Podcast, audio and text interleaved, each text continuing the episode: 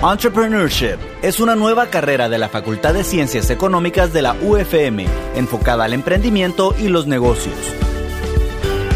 Ofrece las tradicionales fortalezas de la facultad, una formación rigurosa en administración, finanzas y economía, con un acento especial desde el inicio en el arte, la ciencia y la práctica del emprendimiento a nosotros nos apasiona escuchar tu historia, siendo tan joven y viendo los proyectos que has emprendido. Quisiera que nos contaras un poquito más de en qué proyectos estás actualmente y cómo surgió la oportunidad. Ok, pues ahorita realmente soy gerente general de una sociedad anónima que le pusimos Artazón. Em, Artazón fue fundada en el 2016 con el propósito de brindarle soluciones alimenticias de alta calidad a buen precio a mercados en el cual ya cuentan con un flujo constante, es general centros comerciales, call centers y otras cosas. Nada que ver con lo que estamos hoy en día. Eh, Artazón es mi segundo emprendimiento formal. El primero lo quebré totalmente, entonces esa es otra historia. Vamos a hablar ahorita del éxito, no del fracaso. Em, fundamos entonces Artazón en el 2016 y a finales del año identificamos una oportunidad de negocio al estar moviéndonos y hablando con dueños de restaurantes sobre que había una gran necesidad latente a un proveedor que pudiera adaptarse al restaurante en el área de panadería. Y entonces lo fue, curioso porque justamente mi socio en Artazón es mi primo.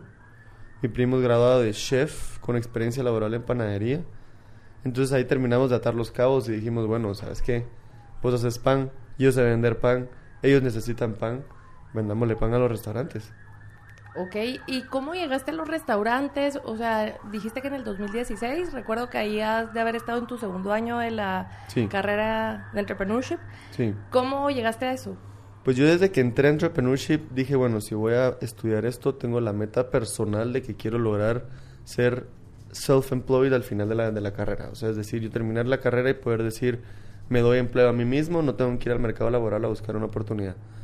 Entonces, desde que entré la meta siempre fue aplicar y aprender, aplicar y aprender. Entonces, desde el principito, con, mi empresa anterior, que se llamaba Arte Lúdico, vendíamos eh, programación y servicios de programación a cualquier industria. En, en, Arte Lúdico habíamos diseñado un software para el manejo y servicio al cliente dentro de los restaurantes, para facilitar pagos, escoger el menú, dividir cuentas, todo esto. Cuando estábamos en arte lúdico, eh, bueno, eh, dando una pequeña paréntesis, fundé arte lúdico por mi pasión a la tecnología, entonces me lancé a la tecnología porque es lo que me gustaba. Dándole a los restaurantes y teniendo muchas entrevistas con dueños de restaurantes, siempre que hablábamos del software y qué le hacía falta, mencionaban a los proveedores y dentro de los proveedores el ejemplo recurrente siempre era el proveedor de pan, con horarios inflexibles, con productos inflexibles, con precios inflexibles y con una calidad muy estandarizada, muy, muy de refri, digámoslo así, panadería muy de refri. Entonces ahí fue cuando dijimos, bueno, acá hay una oportunidad eh, que va más allá de simplemente ofrecer comida. Esto es gente que necesita que alguien se especialice en el nicho. Y entonces así nos dijimos, bueno, lancémonos a hacer pan. Tuvimos la suerte también que Débora Fadul estaba aconsejando a un restaurante en ese momento en el menú y nos dijo, miren chicos, nos apuntan a ser el proveedor de pan de ellos. Y nos lanzamos al agua. Entonces ese fin de semana, yo me acuerdo que era fin de semana de finales en la U, no pude estudiar nada, porque tenía que sacar panes de mi casa. 100 panes diarios sábado y domingo de mi casa en un horno que podía sacar 12 panes por horneada. Fueron como 20 horneadas en todo el fin de semana. Y entonces este restaurante pensaba que nosotros teníamos una planta de producción armada cuando no teníamos nada más que una idea. Y ese fue nuestro MVP, ese fue nuestro Garage Entrepreneurship. Empezamos haciendo pan en nuestras casas. Me encanta, me encanta cómo tú cuentas cabalmente de que tu pasión era todo lo de la tecnología, viendo lo del software y la capacidad de poder... Eh, de poder como saltar a otro negocio completamente, de estar abierto a nuevas oportunidades y de, y de básicamente, como tú decís, o sea, empezar con tu MVP, o sea, lanzándote en el, horneando en el horno de tu casa, con tus propios recursos ahí de tu familia. Y mm, luego que nos cuentas todas estas partes, ¿Qué le aconsejarías tú a los que actualmente están estudiando y tienen ese deseo de emprender? Porque creo que no es fácil manejar la presión de los estudios y a la vez la presión de, eh, de los clientes de que tenés que cumplir con un producto de buena calidad o un servicio. ¿Qué? Pues hay varios puntos. Uno es, bueno, siguiendo sobre la línea sobre mis áreas de interés, yo empecé la carrera y nos dijeron en varias ocasiones que la mejor forma era ver industrias en las que estábamos enamorados o encantados y tratar de buscar productos o servicios alrededor de eso. Por más que sea un muy buen consejo para empezar a abrir los ojos, siento que es un consejo que limita tu visión. Uno como emprendedor debería estar abierto a oportunidades, a todo tipo de oportunidades y a todo tipo de necesidades. Porque si uno se enfoca, digamos como yo, me hubiera quedado enfocado en tecnología, probablemente hubiera logrado algo, pero jamás hubiera visto pasar oportunidades como las del pan. Entonces, mi primer consejo es no limiten su visión, tengan la mirada abierta a todas las industrias y la mejor forma de hacerlas es siempre preguntándose ¿qué haría yo? Cuando vayan en el carro y algo les moleste, cuando estén en la ducha y algo les moleste, cuando alguien los atienda y lo haga mal y algo les moleste, en vez de estar quejándose y pensando en cuánto les molestó, un buen ejercicio es estar pensando cómo lo harían mejor ustedes y qué podrían hacer para hacerlo mejor. Y eso que se inventaron, se le puede cobrar a alguien. Y para mí eso es emprendimiento one on one, es estar en el día a día viendo qué falta y en el día a día pensando cómo solucionarlo y si alguien pagaría por esa solución. Entonces el consejo número uno, no limiten su visión. Consejo número dos es trabajen mientras estudian. Es un consejo totalmente contraintuitivo, yo lo sé, perjudica las notas, las notas sí puede perjudicarlas, pero también puede hacerlas mucho más, mucho mejores. Si ustedes están constantemente yendo a la calle, constantemente aplicando lo que estudiaron de business modeling, lo que estudiaron de finanzas, lo que estudiaron de ventas, lo que estudiaron de conta, regresar a la clase se vuelve fácil. Porque tú ya tienes un ejemplo tuyo de cómo lo aplicaste y cómo usarlo. Entonces yo iba de la mano con mi carrera, aplicando y armando mi empresa. Aprendía sobre procesos operacionales, aplicaba los procesos operacionales. emprendía sobre tal y tal proceso contable, lo aplicaba. Estrategias fiscales, las aplicaba. Entonces lo que permite usar la universidad como una incubadora de tu propio negocio, que debería de ser el propósito. Hay un tercer punto y un cuarto. El tercero es el primer día que uno estudia emprendimiento lo van a atorar de la palabra failure. Vas a fallar, vas a fallar, vas a fallar, vas a fallar y vas a fallar. Entonces, si uno tiene un poco de visión a largo plazo, dice, bueno, voy a fallar hoy. Y así entre más grande me haga, menos probable es que yo falle. Entonces, fue una visión muy, muy mía, fue, ok, voy a empezar hoy a fallar, así no fallo a los 30 años cuando tengo un hijo y una mujer que atender. Si yo fallo hoy, tengo una casa y comida donde quedarme. Entonces mi riesgo es bajo. También uno no se da cuenta la cantidad de tiempo que toma emprender. Y el esfuerzo y que por más que la idea sea la mejor que sacaron en el mundo y lo mejor, nunca va a avanzar a pasos agigantados a menos que sea una idea muy puntual. Entonces ese año, dos años, tres años que le toma a una empresa generar tracción, son dos opciones. O las empiezas en la universidad y te gradúas con algo con tracción, o sales de la universidad y empiezas a generar esa tracción, pero consciente que te va a tomar tres años generar algo que valga. Entonces por ahí van mis consejos más cercanos a, los estudiantes. Eh, con respecto a las notas, como lo digo, es una forma muy fácil de estudiar. Y sobre los contactos, no lo digamos. Algo está saliendo mal en tu empresa, tienes 17 consejeros privados a los cuales le estás pagando para que te enseñen, para que te ayuden. Algo que yo le saqué mucho el provecho, y le sigo sacando el provecho de la UFM. Porque el networking en este país es lo que está moviendo el país. Ok, gracias Sebas. La verdad que mencionaste eh, puntos claves y primero que nada, eh, quiero decir que tú siempre fuiste mm, con esa disciplina y esa determinación y con, ahí sí que con todo y miedo te lanzabas, ¿verdad? Y es bien importante, es bien importante el, la parte donde adquirís todo el conocimiento en la universidad y el poderlo aplicar tú en tus proyectos propios, ¿verdad? Y luego tener como, cada lo que tú decías, este feedback de catedráticos que eh, son muchos de ellos emprendedores o con una gran trayectoria en el mundo empresarial en Guatemala y también con invitados de, de fuera, ¿verdad? Que también les vienen a, dar esa visión global. Em, ¿Quisieras tú eh, contar sobre algún reto que hayas tenido y cómo lo sobrepasaste? Eh, ¿Cuáles son las características o los como skills que tú crees que necesita uno como emprendedor para saber afrontar esos retos y poder resolver? Bueno, pues eh, hubieron muchos retos y siempre hay retos y realmente aquí sí voy a robarle las palabras a uno de mis profesores.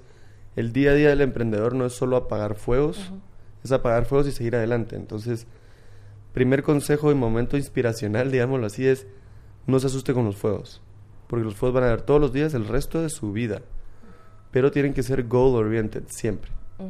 Siempre tener en vista qué tienen en el futuro y cómo van a llegar y cómo lo están haciendo para llegar y que no los desmotive el hecho de que algo está saliendo mal hoy.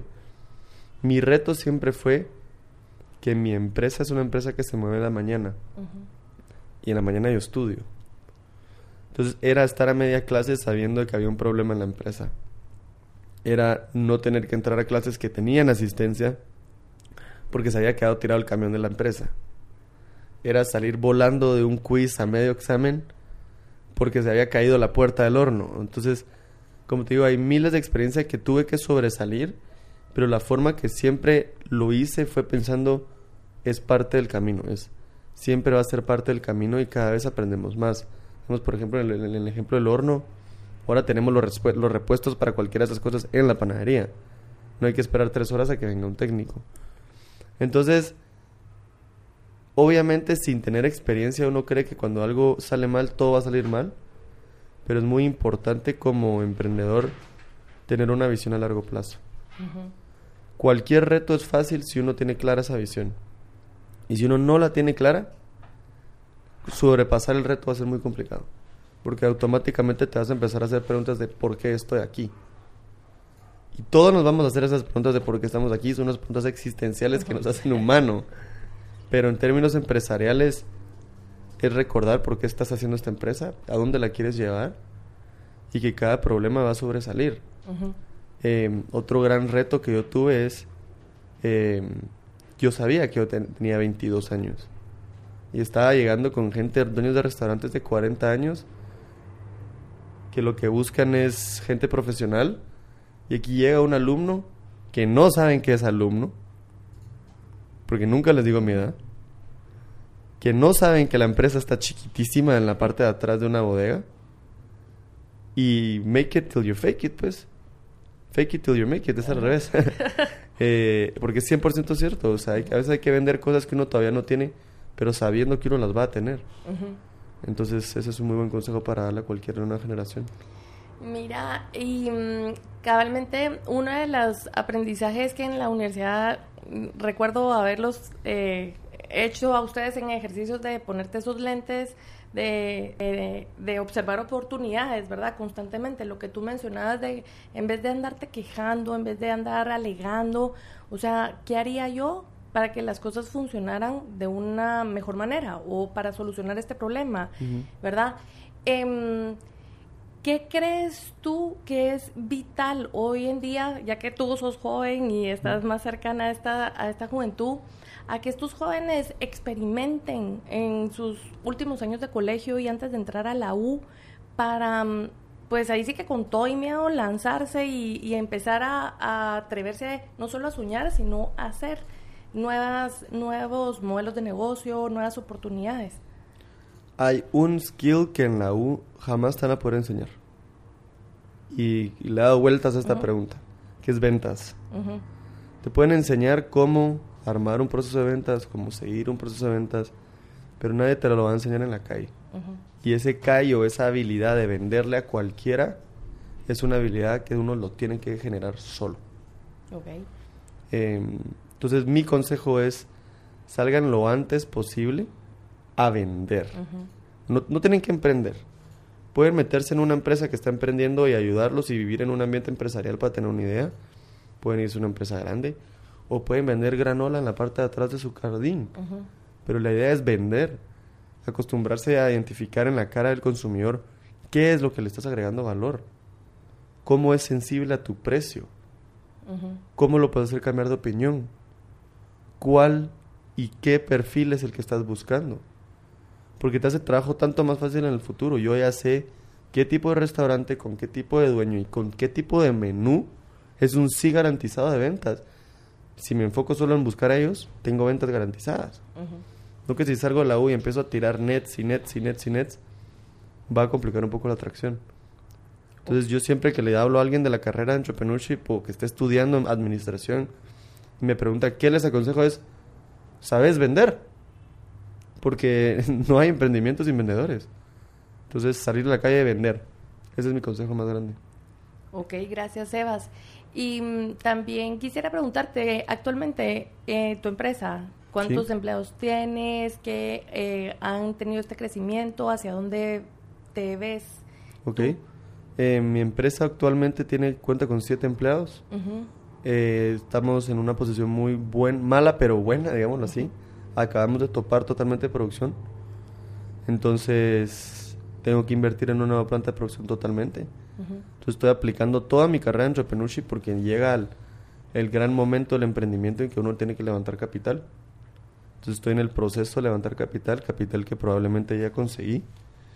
Entonces, estamos viendo de conseguir bodega, comprar equipo, eh, equipo italiano y una planta de producción completa de Italia, porque la meta se volvió con este nuevo inversionista volverse la mejor panadería de Guati. No la más grande, ni la más cara, ni la que más productos tiene, la mejor en términos de calidad y servicio. Entonces ahorita estoy en un pequeño etapa transitoria buscando una nueva planta de producción y un nuevo lugar y un nuevo loto pero es parte de mi emprendimiento, ¿verdad? Es, es saber cuándo parar las ventas porque hay que planear todo lo de atrás, algo que nos ha costado mucho a nosotros. Hemos crecido sin mucho control, entonces en esta etapa nos lo estamos tomando tranquilo porque realmente hoy nace Panito, con una planta a todo dar, que podemos hacer todos los productos posibles en el mundo de panadería al mejor precio. Entonces ahorita estamos ahí, la meta es comernos el mercado de restaurantes y hoteles de la capital y Antigua. Eh, hay verticalizaciones y todo de otras industrias, abrir una propia línea de restaurantes, em, expansión centroamericana, porque hemos identificado que el problema es latente no solo en Guatemala, sino que en El Salvador, Honduras y Nicaragua y Costa Rica. Entonces ahorita realmente es que Guatemala se coma panito y después que el mundo se coma panito. Ok. Y Sebas, tú mencionaste también una cosa que eh, pues todos hemos escuchado y sabemos que eh, sí, los emprendedores de una u otra forma van a, fracasar, van a tener fracasos en su en su camino de, de emprendimientos. Recuerdo re bien eh, en tus proyectos del primer y segundo semestre del primer año de la U, en donde cabalmente lo que mencionabas, lo del software, que te acuerdas que llegaste a la facultad y que querías verle un software para la facultad y que vas cabalmente pues fracasando, pero de esos eh, fracasos tú sacaste aprendizajes y la, la parte que dijiste donde, bueno, quiero empezar a emprender desde temprana edad porque así entre más rápido fracaso, más rápido pues también logro tener éxito y aprovechar todo este conocimiento, ¿verdad? Y sí, me encanta ver cómo de esa forma como que aprovechaste todos los recursos, todo el conocimiento que la universidad te dio para pues por lo menos como aumentar esa probabilidad de éxito en futuros emprendimientos. Y que han sido acompañados de un arduo trabajo, de disciplina, de perseverancia, eh, de muchas, muchas características, muchos valores más que, que uno tiene que estar claro y saber, ok, esto es lo que necesito para tener éxito en la vida. Eh, y ahora como último tema te quería comentar, en la facultad tú sabes que vamos a, estar lanzando ya ahorita recientemente los eh, la carrera de Business y Entrepreneurship with Your Own Minor, en donde en base a tu pasión o a lo que a ti te encante puedes elegir tu minor. ¿Te hubiese llamado la atención? Si sí, ¿en qué te como que qué conocimientos hubieras querido como adquirir para sacar un propio minor? Pues me parece una excelente idea, eh, sobre todo sabiendo que el minor son las selectivas que uno va a ir sacando más a partir del segundo año. Eh, va un poco en contra de mi, de mi consejo al principio, ¿verdad? No se cierren en una industria, pero definitivamente es una oportunidad que hubiera tomado. Si ahorita podría regresar a la universidad y volver a escoger un minor, me hubiera ido full en el diseño industrial de alimenticio, en gastronomía. Porque me interesa mucho el área, pero sé muy poco. Sé mucho de business, sé muy poco de procesos industriales de comida. Entonces, muy probablemente me hubiera ido por ese lado, buscando un minor de gastronomía. Ok, y, y ponte ahorita por tu cuenta, tú ya estás graduado, eres de la primera promoción de entrepreneurship, que felicitaciones. Em, buscando ahorita por tu cuenta, ¿se encontrará como algún programa o algo que se relacione a esos conocimientos que tú quisieras adquirir? Pues yo estoy aprendiendo en la calle. En la calle. Es, esa es la ventaja del, de la gastronomía. Uno no lo tiene que estudiar en un libro. Eh, uno puede aprender mucho de gastronomía estando, moviéndose y viendo. O asistiendo a ferias o a congresos. He ido a bastantes ferias alimenticias. Eh, mi, mi, negocio es tener relaciones con dueños de restaurante. Mi socio es, es chef con especialidad en panadería. Entonces he tenido que ponerme al día. Pero educación propia que yo me he dado, por el momento nada. Ok. Bueno, Sebas, entonces agradecemos muchísimo tu tiempo y todos tus consejos. Te deseamos mucha suerte. Gracias. Y, y ahí sí que a, ánimo y adelante para lograr desarrollar más nuestra querida Guatemala y, por qué no, comerse el mundo, como tú dices. Gracias. A los órdenes.